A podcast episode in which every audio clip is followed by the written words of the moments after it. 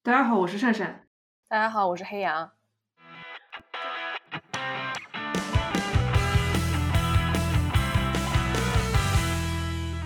感谢 R Y 以及其他几位选择匿名的寄阳之友给予我们播客的发电支持。我在这里也向大家说明一个很好的消息：在去年创立爱发电以来，寄阳同龙到目前收到的发电金额已经可以用于承担明年的托管平台费用。我们会择日将今年收到的以及这一年的支出，在播客的官网以及爱发电上面及时更新，告知大家。由于这个托管平台是支付年费的方式，所以呢，我也更新了今年的发电目标。如果这一年的目标达成，多余的发电金额会被我们顺延到明年去使用。如果收到的发电金额的确比较多的话呢？我们会考虑再购置更好的录音设备。在此之前呢，我们应该还是会继续使用自己的手机作为录音的主要方式。感谢大家长期以来的关注与支持。大家好，这期节目呢有点特殊，我们请到了一位对某些听众朋友来说可能比较熟悉，但是对某些听听众朋友来说可能没有那么熟悉的一位嘉宾。说起这个嘉宾跟我们的渊源呢，嗯，跟我们的渊源就是跟我颇有渊源了。大家都是老熟人，跟黑羊也是老熟人。这一期的标题我不知道最后出来会是什么样子的，但是我们前期在沟通的时候说，哎，要不要给这一期想一个有创意一点的标题？我就想到了一个叫做“大婆茶龙”，龙当然是我们激阳同龙的龙了。我跟黑羊做这个播客节目做了这么久，其实这位嘉宾也曾经在我们上过我们的一期节目，但是时至今日，仍然有很多人误会我跟黑羊是情侣。那今天来的这位嘉宾，大婆茶龙的这位大婆是谁呢？废话不多说，让我来请出她来做一下自我介绍。大家好，我是 Shiki，我是和我的太太，也就是两位主播其中之一的善善是 couple，我们现在住在西雅图。我跟 Shiki 两个人都有一个视频号，叫做“两只中年鸡”，就是那个中两只中年鸡那个视频号，我们开始做了差不多有五年，但其实说起来比较惭愧，最近这一年都没有怎么更新。呃，勉勉强强进入了第五年，对，所以算是一个两只中年鸡的两只中年鸡跟吉阳同龙五周年的特别节目。好，我呢，作为一个长期以来拆散别人婚姻的这个第三者呢，我觉得我要比大家了解的更多一点啊。我看着两只中年鸡从零到一的，而且 Shiki 来我们这边做过。两次嘉宾，第一次我记得是在第二期还是第三期的时候，来讲骄傲节不同的地方是怎么庆祝的，以及约会文化。其实那一期做出来之后，很多人都呃希望我们在做，但是后来因为种种原因就没能做成。然后众所周知的原因，我们也特地为了这个白马公主的这个性骚扰的事情，也做过一期播客。今年来看呢，我觉得可能约会文化也的确是可以聊的，但是。恰逢两只中年鸡的这个，我不知道两位是怎么定义你们现在的这个频道的。这个五年大家都有目共睹嘛，在当时做的时候，我不觉得这个市面上有什么能跟你们称得上是竞品的。我们自己做激阳同笼做了快三年，也是这样。我们一开始就是走差异化的路线，并不是要去追求所有人都喜欢我们。所以我的第一个问题啊。你们一开始的想法和现在有没有什么大的变动？包括这个两只中年鸡，昨天或者是说今天凌晨也有了一个新的变动，就是终于登录了呃小红书。在这里也希望大家用小红书的话呢，也可以关注一下善善和 Shiki 的这个新的大本营，因为之前种种原因嘛，善善不得不从零开始。那么可能微博以后就是我这边主要是有我的自己的内容和播客内容，那中年期的内容可能就是要在小红书上面会看得更舒服一点。所以先请两位回答这个在定位上的初期和现在的一些看法吧。其实我觉得一直以来，至少我个人没有非常刻意的去经营我们两只中年机的视频号，但是我记得早期的时候。我们的内容主要还是分为两块儿，一块儿是我们两个会坐下来聊一些我们比较想聊的话题，然后另外一块儿做那个 vlog，就是我们的一些日常生活。但是后来因为一些原因，我们就很少再做那种就是我们两个能够真的坐下来谈话的视频，嗯，因为感觉做了也也发不上去，嗯，所以后期的话基本上都是 vlog。可是 vlog 的话，也是因为我们的生活也只不过就是工作或者跟朋友 hang out。我我觉得 vlog 其实也也不是特别新鲜了，不是一个特别能够激励我继续想要好好经营这个视频号的内容。嗯，我的想法是这样。嗯，我同意 Shiki 刚才讲的。我们其实一开始的时候是内容主要分两块，然后到后来那个我也同意为什么正经坐下来谈一个话题，这样我们两个人之间互相进行讨论啊，或者做输出的这部分会越来越少，就肯定是刚才他讲的那个原因嘛，占大头。那至于说，比如说 vlog 这块，为什么我们这两年越跟越少？一个是因为疫情，我们出去玩的机会也比较少。另外一点的话，我觉得对于 vlog 这块的内容，我一开始做这个视频号，我不知道 Shiki 怎么想的，但是我心里想的是，我们要给别人看到的是两个相对来说比较普通，就是我们在做不是非常潮流的工作，就是做的是比较这种平平常常的工作的，然后生活也是相对来说比较日常的那种。我也知道我们当初出来的时候，包括开头几年。呃，包括其实直到现在，很多流量比较大的那种，呃，视频号和 UP 主他们的内容，要不就是非常的所谓的比较劲爆、比较有梗的，或者是那说白了就是人家想看两个漂亮小姐姐，对，颜值很高很高的两个漂亮小姐姐谈恋爱的这种东西。但感觉这两个方向，要不就是我们自己不具备的，要不就是我们感觉也不是很感兴趣，对，也不是很感兴趣的，所以就想让大家看到一些。比较普普通通的情侣怎么样做一些普普通通的日常？但这几年做下来，我感觉是不是因为普普通通，嗯，对大家来说可能真的是不够吸引？因为做视频也好，做内容也好，这当中有一部分是做自己生活的记录也好，做输出也好，为为了满足自己的这种表达欲。然后，但是还有一部分的话，也是要你得到一些正向的反馈。才会更让你更有动力去做这些东西。那比如说，在各种各样的平台上，我都看到一个阿婆本来是在做一一些怎么样的风格，但是他突然有一天，哦，他一个话题或者他一个点就被人家知道了，然后就爆了。通常阿婆就会抓住这个点，就是形成他一种风格，他从此以后就走这种风格了。但我觉得，至少对我来说的话，我在经营两只中年机这个视频号的时候，我是完全没有去想到我要去抓什么风格，我要抓什么点的。一两年前，我们有一个视频，是我们比较最近的视频了，不是我们就是远古的四五年前那种什么 girlfriend tag 那个。然后我记得非常清楚，有一个评论是说说啊，我我很高兴看到你们两只中年机终于找到了那个叫什么，反正类似于你们，我很高兴看到你们终于找到了流量密码是什么呀？哎，就是那个。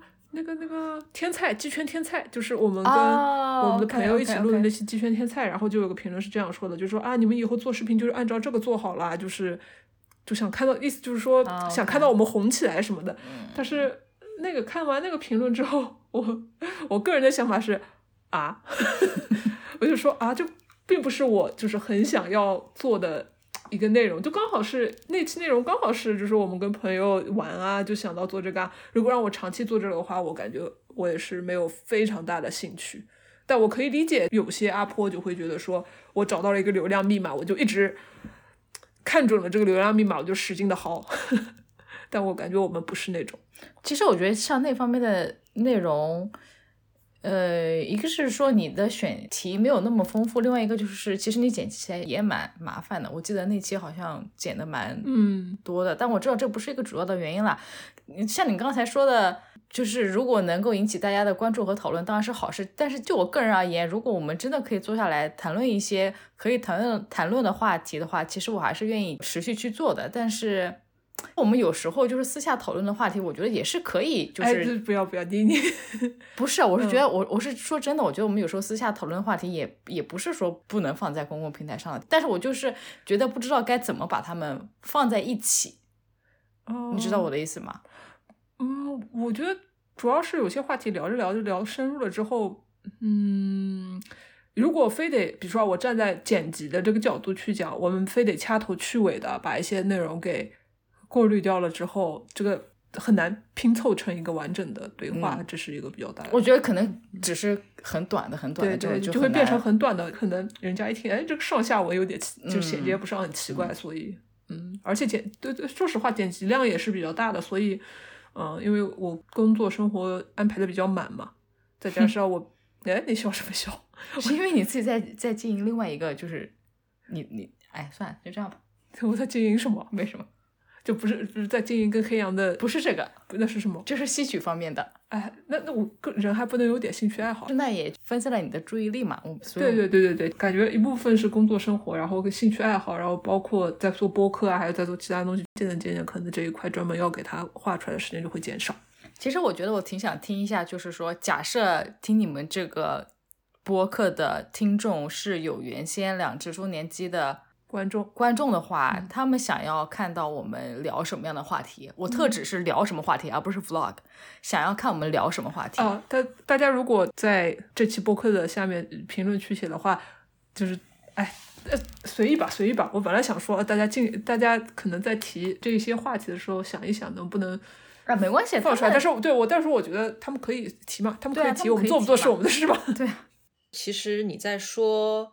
中年机的这个定位的时候，有让我感受到，这个似乎就是一个我们做播客时并没有彻底讨论过的一件事情。因为我记得我们播客也停了一段时间嘛，当然那个是种种原因造成的。但是等恢复了之后，我觉得我们一直做很本能的事情，这个是特别珍贵的。所以，我作为朋友来讲，我是希望你们继续做。你们想做的就可以了，因为我当时去联系童宇做口述史的时候，我也没有想过我要怎么做，我就是想做这件事情，然后我去联系他们，然后我们就做成了。这个可能是做播客和做视频之间的不同的逻辑吧，以及我觉得我们播客可以一直以来以一个非常真的就是挺正能量的。我也不知道为什么，我每次跟珊珊聊到最后，总归有一个人要开始找补给大家。打了很多热血。那么我在刚才听的时候就意识到，你们可能会被 B 站的那种商业化模式给裹挟。嗯，其实也未必是 B 站的商业化模式，而是说商业化模式也跟观众的需求或者所谓的观众的期待形成了一个像是呃映照吧。但是这个不是一个高高在上的方式在对呃观众或者是听众在说，就是说。我们能够提供的东西，其实只有我们最清楚。那么，其实是通过我们去提供我们能够提供的东西，来让更多的人知道这个东西是什么，以及如果运气好，他们会喜欢；运气不好，不喜欢也没关系。你不能去做我们做不到的事情，那其实我们一是不舒服，二是不会做，那么就把很多精力都浪费在去预设观众想要看什么。我觉得拉拉内容的市场能够做的东西太多了，但是似乎所有人一旦投入进去，全都是从一些自以为大家要看的东西去看。那其实搞笑和三俗的这个领域就越来越多，但大家好像都像无头苍蝇一样，根本就没有竞争出什么好的产品，或者说好的自媒体出来。不管是中年机还是激扬同龙，我是真的觉得我们站在一个没有人可以竞争的地方，然后是可以一直走下去的。大概就是这样一个心态吧。当然，也欢迎大家在各个平台留下评论。但是说实话，我是希望你们就很本能的说：“哎，我今天就想做一期这个，比方说 The L Word。你们之前我记得也是做过一期的。然后现在那个 Q 时代它是正式的完结了嘛？好像那可能你们如果看的话，可以聊一聊说当年。”的，在一个没有多少基老剧的前提下看是什么感受，以及现在整个的这个欧美影视生态都起来了之后，你们有没有什么新的洞察？那这个其实是没有人讲的，或者是说，如果讲的话，都被一些所谓的影视博主给讲掉了。但我觉得其实是没有人讲的，以及红线在哪里，我们是可以去探索的。只要我们稍微往前面走一点点，那或许这根线。就被往上抬了，不要去预设这根线其实离我们脖子就那么一点，可能我们稍微顶一顶，那这个墙也没有了。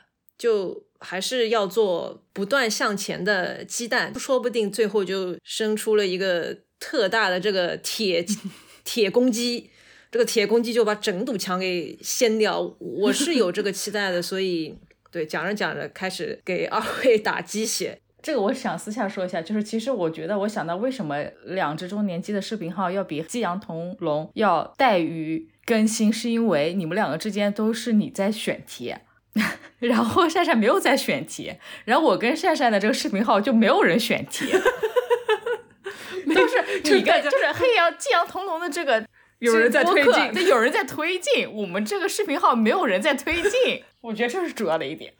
我跟你说，两只中年鸡需要你的加入。What？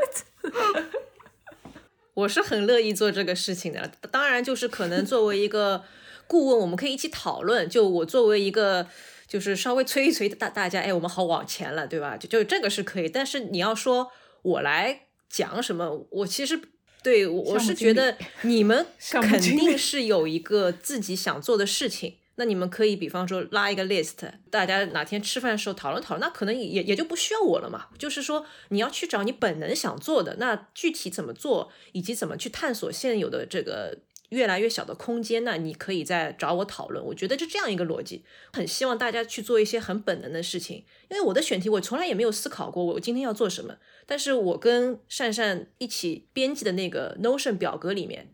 就一大堆选题，今年如果是哪怕双月更，也真的是要做好几年。所以我在去年意识到有越来越多的酷儿，嗯，还有拉拉主播出来，然后就是做这方面了，我就很感动。因为一那些热门的基片我们就不需要做了，因为我本身其实对热门的基片我也不想再额外讲，我就是想做冷门的，我就是想补充大家的这个视野，因为每个人视野有限，你总是在三俗里面。跌来跌去的也没有意思嘛，一直看这个东西也是可以的，但是你不能说这个领域只有这些东西。那我们既然做出来了，你们做了五年，我们做了快三年，大家也挺喜欢，就说明是 OK 的，是安全的。我要强调安全，是指我们的号，只要我们梦生发财 是 OK 的，对吧？那么就。走在前面，让大家受到鼓舞，那就我们之后的选题会越来越精，就整个去中心化了嘛，大家一起做，那整个这个就蓬勃发展，大家可以一起赚钱，或者说一起做自己觉得有价值的事情，这个是一个很很正向的循环。其实也是一个很临时想的那个第一个问题啊，这一期呢精选了早年从观众那里收集到的 Q&A。我就先顺着 这个讲吧，大家好像对于牛牛怎么样了很关心，那么要不分享一些呃牛牛的故事吧。哦，他已经三年没有洗澡了。不是不是，他有在洗澡。牛牛现在还很好，但是问题就在于他上次洗澡是什么时候？哎，就不久之前嘛。就是是多久之前？问题就在于他他要可能要进医院了。就是我不知道大家有没有关注过，日本有一种娃娃医院，小病人都可以进去，可以做有的可以做急诊手术，有的可以就是做一些整容手术。然后我有打算把他送到日本的那个娃娃医院去，最近还在考虑这件事情。对，就把它翻新一下嘛。嗯，所以西雅图也是有这种很有意思的服务的哦。西雅图倒是没有，就是我在考虑把它送到日本的医院去。哦，那就是要 出国旅行了。今年其实我也预告一下，我们是要在五月份终于在上海这个相聚了。我们上一次见面是二零一九年的那个春天，真的特别想。我们也已经有这个计划，就是会借用呃沪上知名的这个播客公司的录音棚。去感受一下头部播客在这种录音棚里面录制的感受，希望到时候一切都顺利，大家听到音质了之后，也能够跟我们平时用手机录的这种无损轨可以有一些比较。如果真的是觉得好的话呢？那么我我们或许就更有动力去制购新的设备，不然的话呢，我是觉得虽然我们这个爱发电至少今年的平台托管费是 OK 了，但是你也不知道未来会怎么样嘛，所以还是要省着点用。如果有多的话，可能也是倾向于捐给童宇这类就一直为我们在付出的老牌机构。对，是这样的。我再问一个可能给你们启发的一个问题啊，我就感觉。观众给你们的问题都是比较偏向于海外生活啊，所以这个问题就是问，呃，你们现在家人是不是都在国外了，以及还有没有回国的打算？嗯，我们的家人是指，如果是指父母的话，就都还在国内，以及回国的话，我们肯定是会去探亲，但是短期内应该不会考虑回国生活。嗯，我也是一样的情况，因为我们现在主要生活工作的重心都是在这边。呃，说实话，就是资本主义已经把我腐蚀的无法适应社会主义的节奏了，这是可以说的吗？应该是可以说的，这应该没关系吧？就是真的，我最近我是不是就昨天在跟你说啊，黑羊？对，我知道，嗯，突然最近这几个礼拜，就是我的工作量达到了一天我要整整上满七八个小时的班，我觉得我要窒息了。不知道谁是资本主义，谁是社会主义。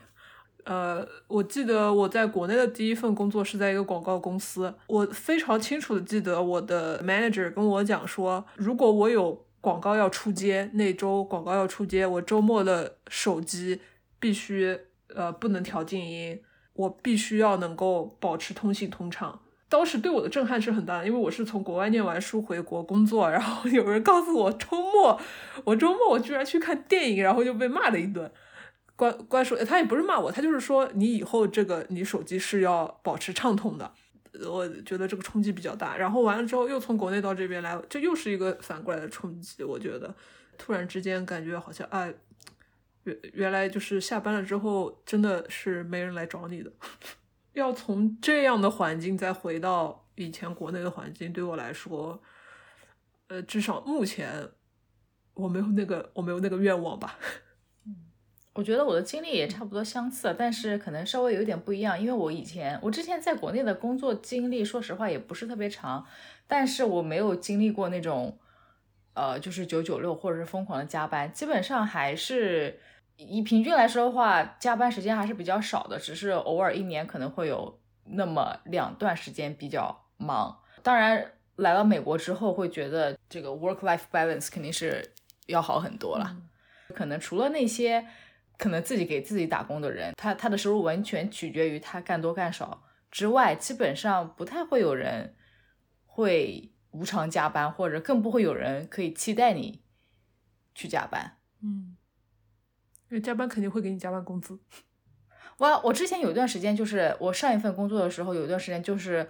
蛮忙的，然后老板跟我说，如果你自己觉得需要的话，你可以周六加班。我说哦，我不想。他说哦，他说哦，不不不，你别误会，我不是想在要求你周六加班，而是说如果你你想要的话，你不用跟我申请。他就突然之间很慌张，好像生怕我要告他一样。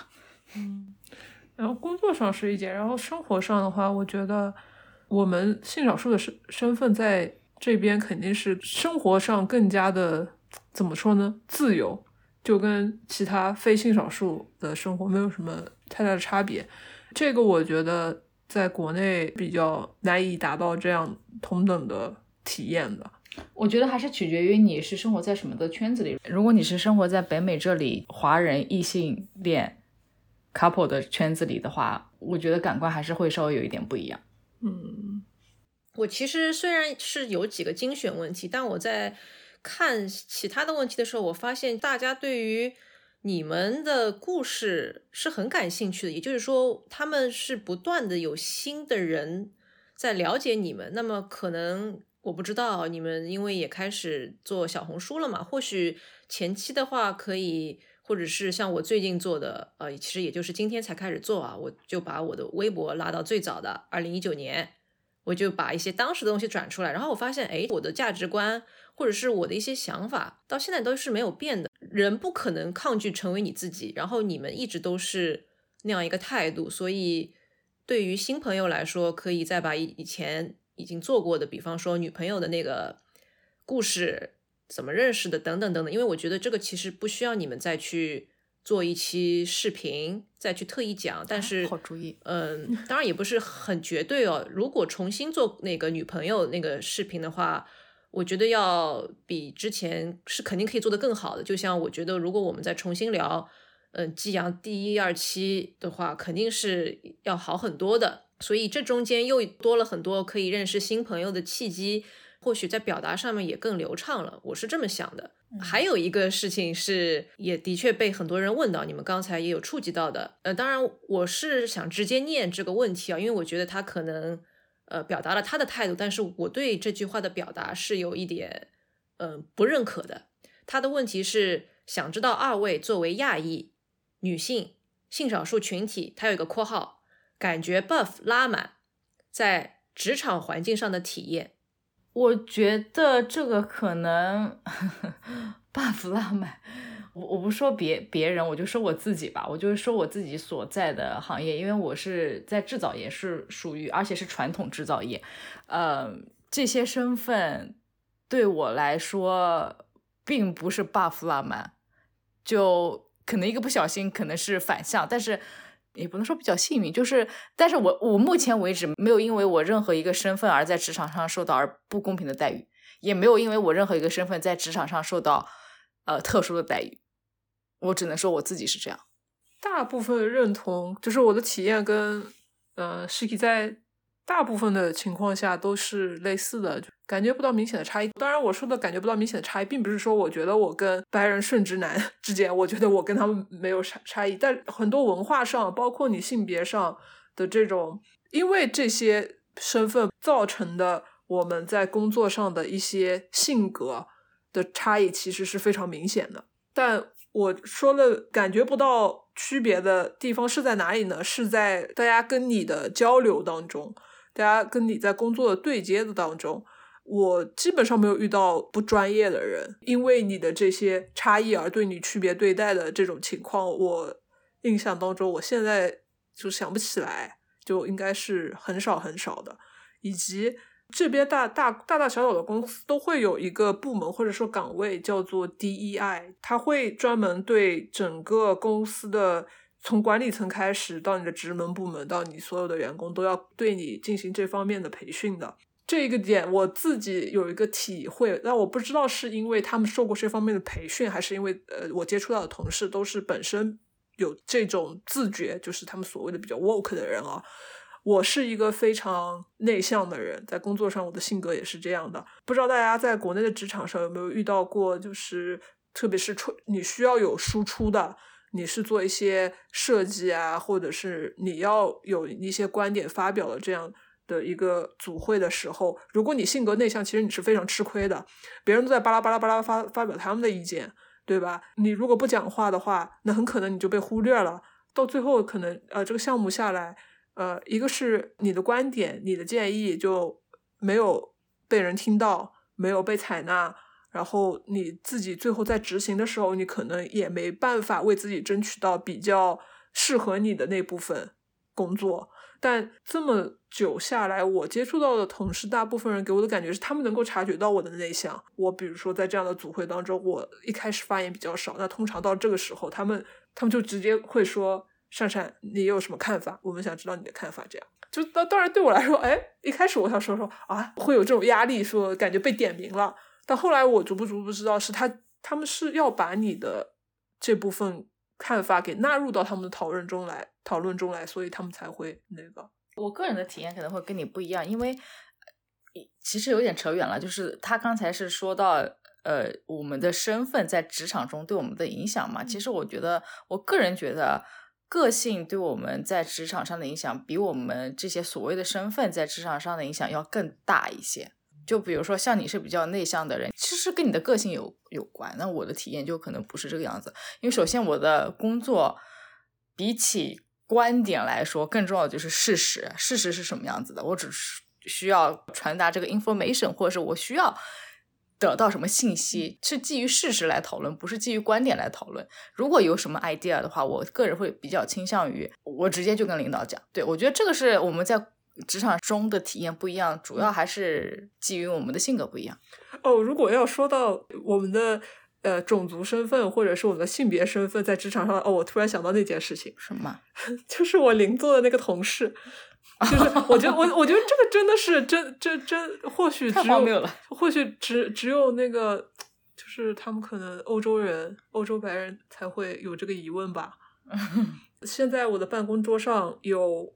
放着 Shiki 的照片和我跟他的合影两张照片，那 Shiki 看上去呢就比较显小，就是在亚洲人的里面也是显小。没有没有，我没有我没有，哎就我就平均。呃，那那可能那个照片拍的比较早吧。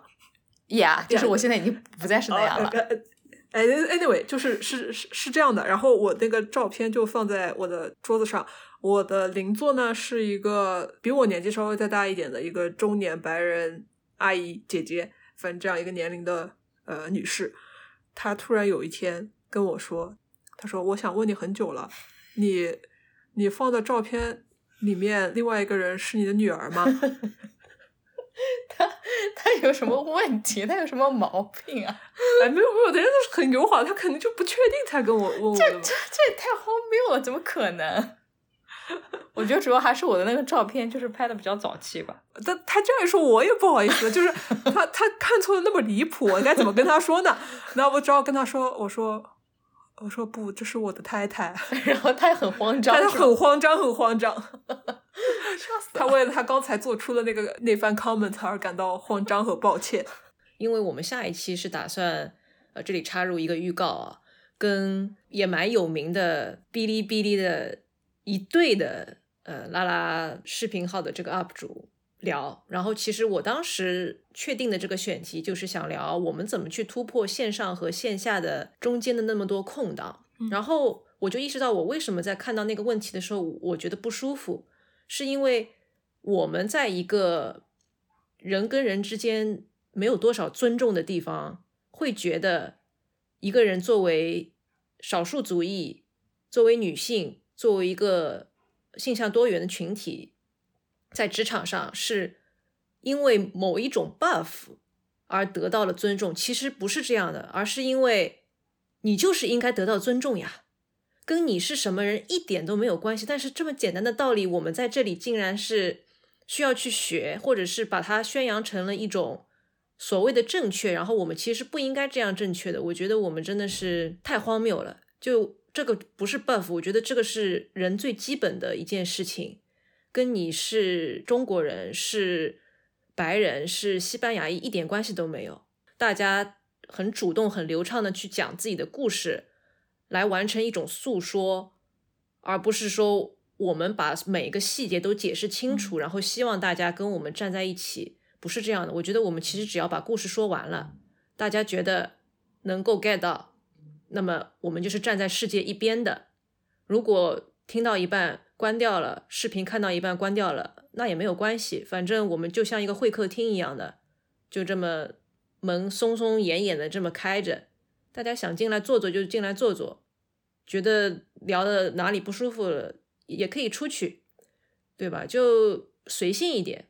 但是最基本的是要彼此尊重，因为我是相信我们这个节目，不管是中年机也好，还是激扬同龙也好，都是以一个很尊重的态度在做这些事情的。一，我们不为了钱；二，我们也是相信我们自己的呃叙述能力以及。听众和观众的理解能力，所以我们从来不会想说，哎呀，要去争什么所谓的流量，我们从来不做这个事情。我知道大家可能是比较关爱我们，很希望我们赚钱，但我就是说，我们的赚钱不是通过成为现在赚到最多钱的那波博主来达成的，而是我们要用我们自己的实力去把这片很荒芜的土地开拓出来。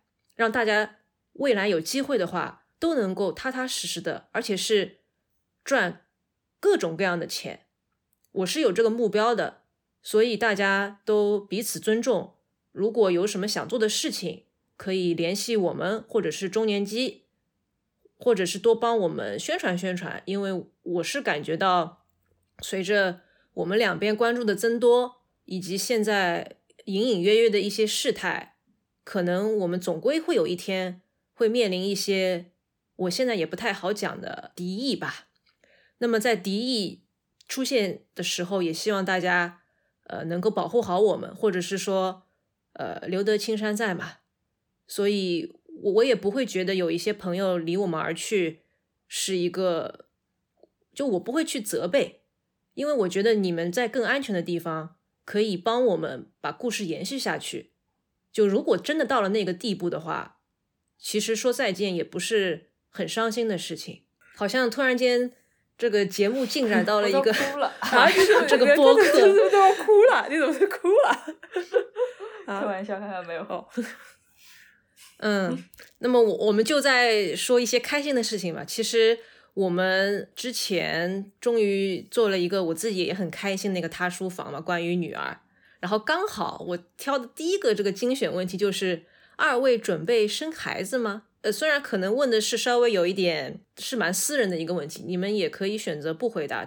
简短的说是不打算，因为呃，善善他他的态度是，他不介意有孩子，但他也没有渴望有孩子。但是我的态度就是我坚决不想要有孩子，所以最后的结论就是我们不会有孩子。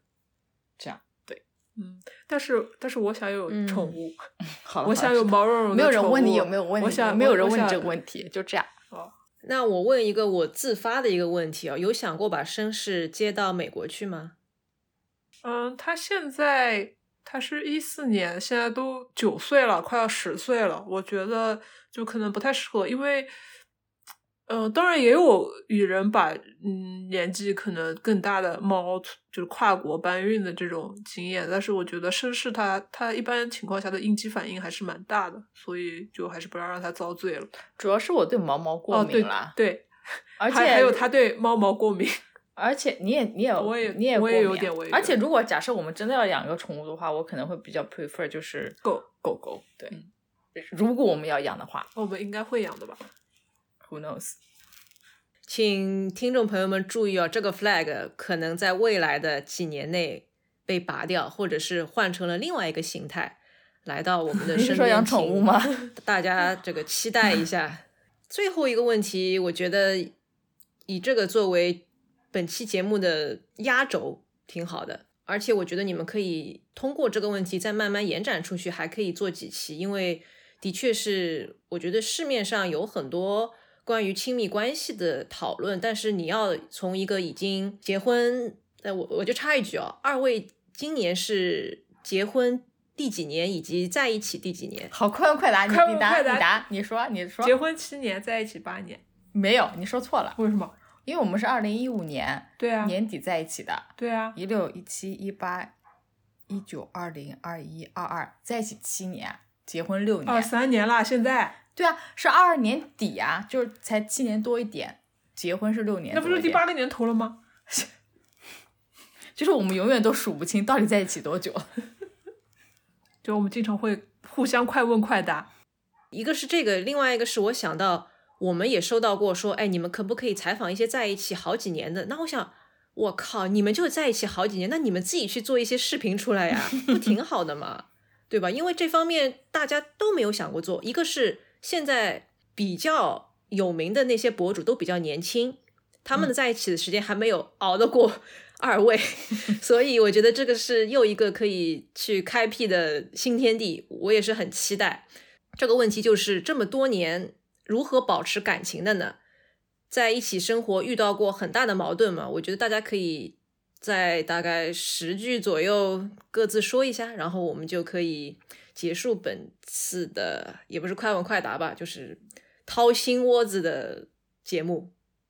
嗯哎，你们我问一下，你们这个一般一期剪多久啊？什么叫剪多久？就是你们一期节目会有多长啊？呃，一个小时左右吧，啊，这么长啊就争取在一个小时以内。？OK，那我们剪一剪，可能也就半个小时左右吧，我估计。哦，是吗？哦你觉得有什么东西要剪掉的吗？很多啊，你对自己的表达不满意吗？也没有了。哎，什么什么问题来着？就是说我们嗯，怎么保持感情是吧？以及有没有什么大的矛盾是吧？嗯，我觉得我哎，我没有怎么了？啊？我，不行不行不行，就是这样，就是我我们之间没有什么特别大的矛盾，而且我所我所理解的大的矛盾是指价值观层面，或者是说呃生活方向的不同，比如说。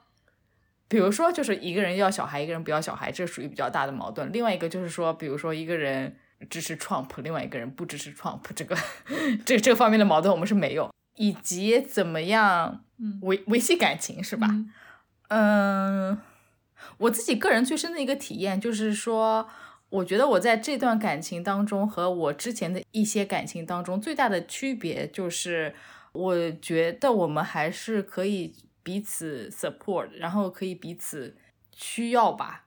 因为我觉得我在之前的不知道为什么我在之前的感情当中好像就是受照顾的一方的这种情况比较多，但是说实话，如果一个人总是照顾另外一个人，另外一个人总是被照顾的话，我觉得这种感情也蛮难，或者这种关系也蛮难长久的。但是我现在的体会就是，我觉得我们都是在就是彼此照顾。可能善善在就是生活上，呃，照顾我的时候比较多，但是我在精神上照顾他的时候比较多，就是有一种自己也被需要的感觉。这个是我在之前的一些感情当当中多少些感情。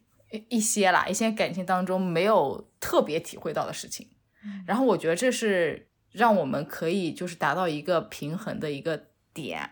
然后另外一个我想说的就是，我们经常会针对一些我们自己周遭发生的事情也好，或者是说这个社会上或者这个世界上发生的跟我们看似毫无关系的事情进行一些辩论。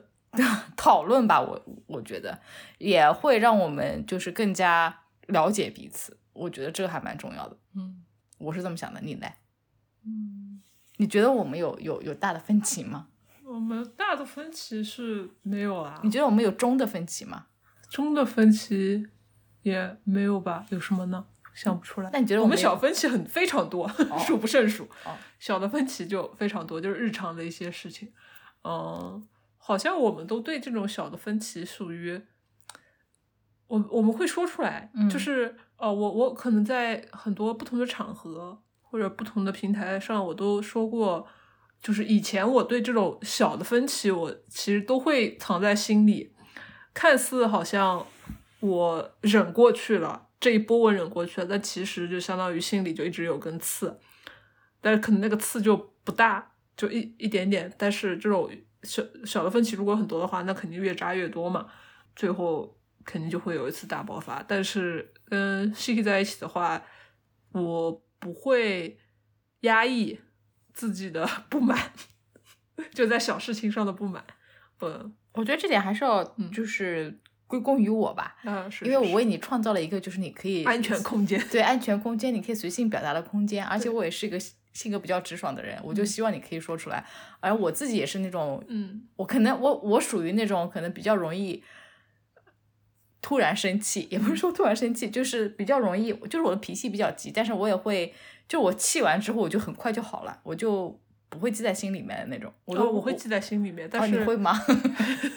没有，我会记，没有，我会记在心里面，但是渐渐渐渐的会淡。会淡忘，但是反正那个小本子里面就还都还记着啊。我根本就没什么小本子，但我可能情绪受到的影响就不会那么大了，就随着事事情的推移。嗯嗯，还有呢，再说说，再说说，再说说我们为什么为什么感情？再说说我的优点。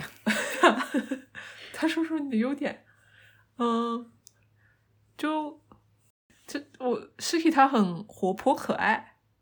嗯，活泼可爱是一个。你有的时候就想他，觉得，比如说你在说一个人的优点的时候，好像不会把他排在第一位那种。对啊，你为什么要把这个优点排在第一位？好奇怪啊！就是刚才我除了除了说我们这种小矛盾上的处理方式之外嘛，我觉得你很活泼可爱，这就是让人爱意萌生的一个点啊！去 啊！为什么要不屑？不，我其实觉得我听到现在。已经说了很多，为什么彼此能够坚持到这里？而且我是对此深有同感，因为我现在就是意识到，我至少在这个年纪，我有足够的，不管是情绪上的价值，还是其他层面的价值，我是有很多的。这是靠我自己默默去积累的，有点厚积薄发的感觉吧。就说我也不会厚积厚发，一下子 all in or nothing 的那种，要么我全给你，要么我就。一点都不给我，现在不是这样，我就是觉得我在这个年纪，我有足够的资本去让我在乎的人，这个是指他们也在乎我，嗯，感到快乐。那你前面其实说到这个活泼可爱，我觉得这个是很多人哪怕他活到四五十岁也没有做到的事情，他一点都不活泼可爱，他总归是很怨念的渴求别人给他爱，但是他自己不是一个很充盈的状态，他可能没有办法给别人，他永远是一个。呃，怎么说呢？我觉得“吸血”这个词有点过，但我觉得肯定是他没有找到自己的位置，他不知道自己可以做些什么。那么，如何去解决这个不知道？那就是通过对话，就是通过交流，对吧？我在想，如果我们没有做这期节目的话，我其实也不会这么直接的感受到你们之间的这种爱和欣赏。因为对我来说，我其实很早就知道我喜欢什么样的人。首先是要有性吸引，这个真的没办法。我不谈柏拉图的。二是我要欣赏这个人。我是在二十二十三岁，就还没有满二十四岁的时候，我遇到了我的第一个正儿八经约会过的人。但是呢，他选择离开。当然，我现在回看二零一五年的第一段约会，我就意识到，呃，是他以一个非常短线的思维去看待我跟他的关系。不然的话，在二零一五年，他因为一些学业加上工作的关系，以及他对我有需求，他没有及时提，所以我们是在一个充满了误会，当然也年轻嘛，对吧？二十五岁，另外一个二十三岁，这种你没有办法去想那么多，所以他提了分手。后面我的关系其实基本上都是这样。我想讲的就是。我最近在我的 iPad 上面看到了他当年坐在我的床上给我写的一封情书。他说他跟我在一起的时候感觉到像家。我当时就在想，我原来在二十三岁的时候就能让另外一个女的感觉我给她提供了家的感觉。那么我现在能够提供怎么样的家呢？我肯定是能够提供比二十三岁的我更好的家，而且这个家特别特别大。这个会客厅很大，所以我希望这个会客厅能够迎来像善善和 Shiki 这样的更好的，然后也有很多爱可以就是回馈给社群的这么一群朋友。而且我是慢慢觉得，我们也不需要再去主动的邀请一些我们当时觉得我们够不上的人了。我是希望大家可以到我们这儿来坐坐，说，哎，我们一起做一个吧，那就做。如果不是这样的，我们也不用去强求，因为我们现在选题真的太多了，消化可能要消化个一两年。所以欢迎大家到这个我们的三人之家吧。虽然我 永远都是作为一个拆散的这个电灯泡特别亮，但是我我现在觉得我们三个是照明强度非常强的三个大灯。这三个大灯，反正在拉拉播客这个领域是会一直欢迎大家。向我们走过来的，我就不多说了。也再次感谢善善和 Shiki 在这期节目里面分享这么多。反正我就是全程姨母笑，磕到了，磕到了的这种。我们一开始就说要呃 be proud, be informed。然后我们也曾经因为一些呃善意的批评，对于 inform 的这个到底有有没有 inform 到大家有一些纠结。但我后来就是慢慢慢慢节目也做多了之后，我就意识到。你不要去想让所有人都学到，或者是所有人都认可，而是你只要去做你觉得正确的事情就可以了。那可能在爱人这件事情上面，我们也知道该如何爱彼此和爱社群里面的人，以及希望我们的这份爱可以传递到未来的女儿们、未来的拉拉朋友们那里去。哎，黑羊总结的这么好，我能说些什么呢？我就要跟大家说，记得去关注我们的小红书账号和我们的 B 站，呃，微博就算了，微博是我的个人号，Shiki doesn't care，呃，多多给我们的小红书跟 B 站点赞留言，因为 Shiki 很喜欢大家的夸奖。不要这么说 啊！有人有有人在 B 站夸他可爱，他可以高兴一个晚上。我没有没有我没有，还有没有？就这样，好，拜拜，谢谢大家，谢谢大家，拜拜。